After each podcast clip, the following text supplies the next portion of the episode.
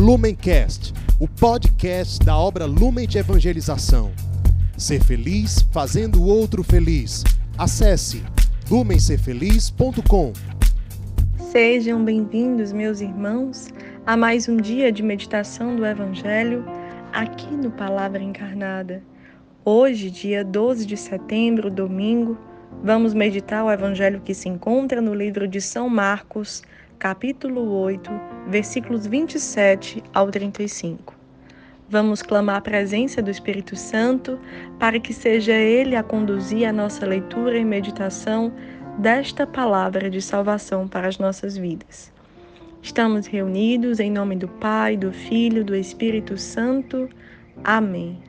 Vinde, Espírito Santo, enchei os corações dos vossos fiéis e acendei neles o fogo do vosso amor.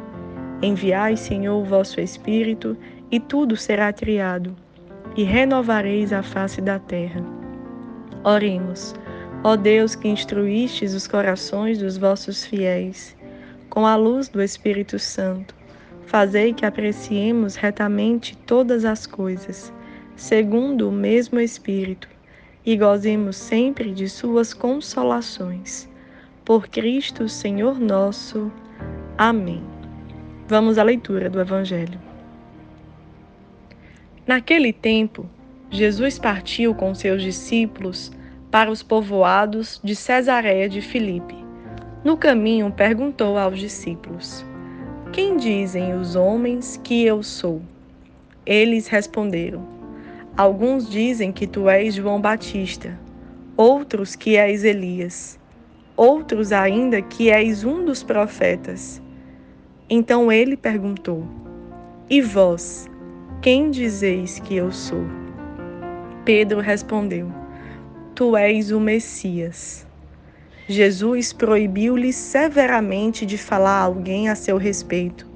Em seguida, começou a ensiná-los, dizendo que o filho do homem devia sofrer muito, ser rejeitado pelos anciãos, pelos sumos sacerdotes e doutores da lei devia ser morto e ressuscitar depois de três dias. Ele dizia isso abertamente. Então Pedro tomou Jesus à parte e começou a repreendê-lo. Jesus voltou-se, olhou para os discípulos e repreendeu a Pedro, dizendo: Vai para longe de mim, Satanás. Tu não pensas como Deus, e sim como os homens. Então chamou a multidão com seus discípulos e disse: Se alguém me quer seguir, renuncie a si mesmo, tome a sua cruz e me siga. Pois quem quiser salvar a sua vida, vai perdê-la.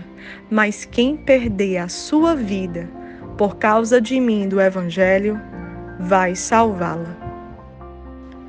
Meus irmãos, estamos hoje diante de um evangelho que é muito favorável para colocarmos todo o nosso coração na meditação do mistério do amor de Cristo por nós. Quando Jesus passeia, reúne e chama os seus discípulos a um movimento de entrar no seu coração, ele vai se revelando pouco a pouco as graças do mistério salvífico da sua vida na presença deles. Vemos isso claramente no Evangelho de hoje, quando percebemos que Jesus quis chamar a atenção ao perguntar o que as pessoas diziam sobre ele e o que os seus que andavam com ele escutavam sobre isso. Temos então no primeiro momento parte do Evangelho onde mostra pessoas que falam quem é Jesus porque ouvem falar sobre Jesus. E Jesus, percebendo isso, pergunta àqueles que ele chamou para mais perto, que ele foi preparando, que ele foi formando, que ele foi verdadeiramente amando e confiando a eles um pouco mais do mistério do seu coração, de todo o mistério de salvação aqueles discípulos que ele chamou para perto e foi preparando para serem apóstolos, para serem disseminadores do evangelho e multiplicadores da graça do Senhor. Quando o Senhor assim pergunta a eles: "E vós, quem dizeis que eu sou? Naquele momento, vemos Pedro tomando a frente e colocando a Jesus: Tu és o Messias. Pedro, que teve um encontro pessoal com Cristo, que conseguiu realmente deixar o seu coração ali render-se em face dos planos que ele tinha de ser pescador e troca realmente a sua vida para sonhar a vida que Jesus tinha para ele. E aí, Jesus, com muita paciência, com muito amor, com muita constância, vai preparando o coração de Pedro. Vemos isso na continuação do Evangelho, quando percebemos que Jesus começa a narrar tudo o que ia acontecer com ele. Jesus avisa que ia sofrer muito, que ia ser rejeitado pelos anciãos, somos sacerdotes, doutores da lei, que ia morrer e chegar a ressuscitar no terceiro dia. Pedro, quando escuta isso, chama Jesus e o repreende. Pedro repreende Jesus. E naquele momento, Jesus, por amar tanto Pedro, não para no respeito humano e corrige-o na frente dos discípulos, para que todos vissem que aquela conduta de Pedro não agradava o coração do Cristo.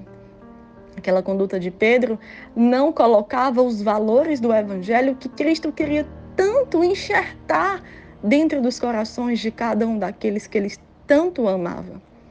Quando vemos essa narrativa, essa leitura, percebemos que o desfecho do Evangelho nos traz a explicação que o Senhor faz. Quem perder a sua vida por causa de mim e do Evangelho vai salvá-la. E ele alerta por isso. Se alguém me quer seguir, renuncie a si mesmo, tome a sua cruz e me siga. Porque quem quiser salvar a sua vida vai perdê-la. E quem perder a sua vida por causa de mim e do Evangelho vai salvá-la. Aqui Jesus atualiza realmente que nós podemos, juntamente com Ele, porque Ele foi primeiro, morrer junto com Ele, para ressuscitar junto com Ele. Imaginemos se quiséssemos ter poupado o sofrimento de Cristo naquela cruz, não teríamos as portas do céu abertas para nós.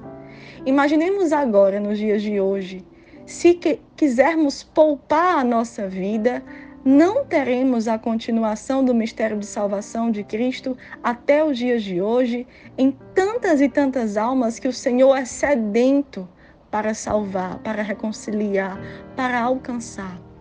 E é aí que esse evangelho dialoga com o meu e com o seu coração. Será que estamos recebendo de verdade um discipulado uma intimidade com a vida de Cristo, porque mergulhamos no mistério do seu amor, porque confiamos que essas graças são derramadas até nós nos dias de hoje e atualizamos essa graça imitando de fato uma vida como foi a de Jesus? Será que somos seguidores, imitadores de Jesus ou apenas estamos vendo ou ouvindo falar sobre ele? Nossos amados irmãos das casas de acolhimento, que têm a sua vida completamente transformada a partir da graça de morar numa casa de Deus. Como você tem contado os seus dias, como você tem percebido essa graça extraordinária de uma vida nova, de uma vida que deixa sonhos para trás, planos, pessoas, projetos, para assumir aquilo que sai do coração de Cristo. Você é consagrado você percebe que a sua vida, numa intimidade contínua com Jesus, vai lhe colocando a assemelhar-se de fato com Ele, a configurar-se mesmo a Ele, trocando tudo aquilo que é secundário pela centralidade do Evangelho no seu coração? A palavra foi anunciada, meus irmãos. A graça foi jorrada por meio dessa palavra.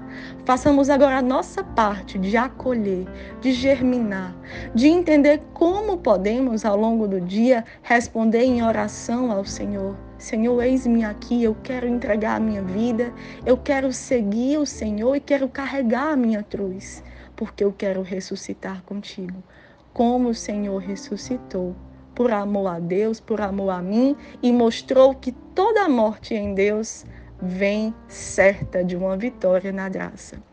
Que a Virgem Maria possa nos ajudar nessa moção, nesse propósito e nos conduzir até o fim aos planos que o Senhor tem para os nossos corações.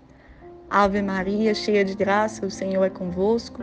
Bendita sois vós entre as mulheres, bendito é o fruto do vosso ventre, Jesus. Santa Maria, Mãe de Deus, rogai por nós, pecadores, agora e na hora de nossa morte. Amém. Deus nos abençoe. Lumencast, o podcast da obra Lumen de Evangelização.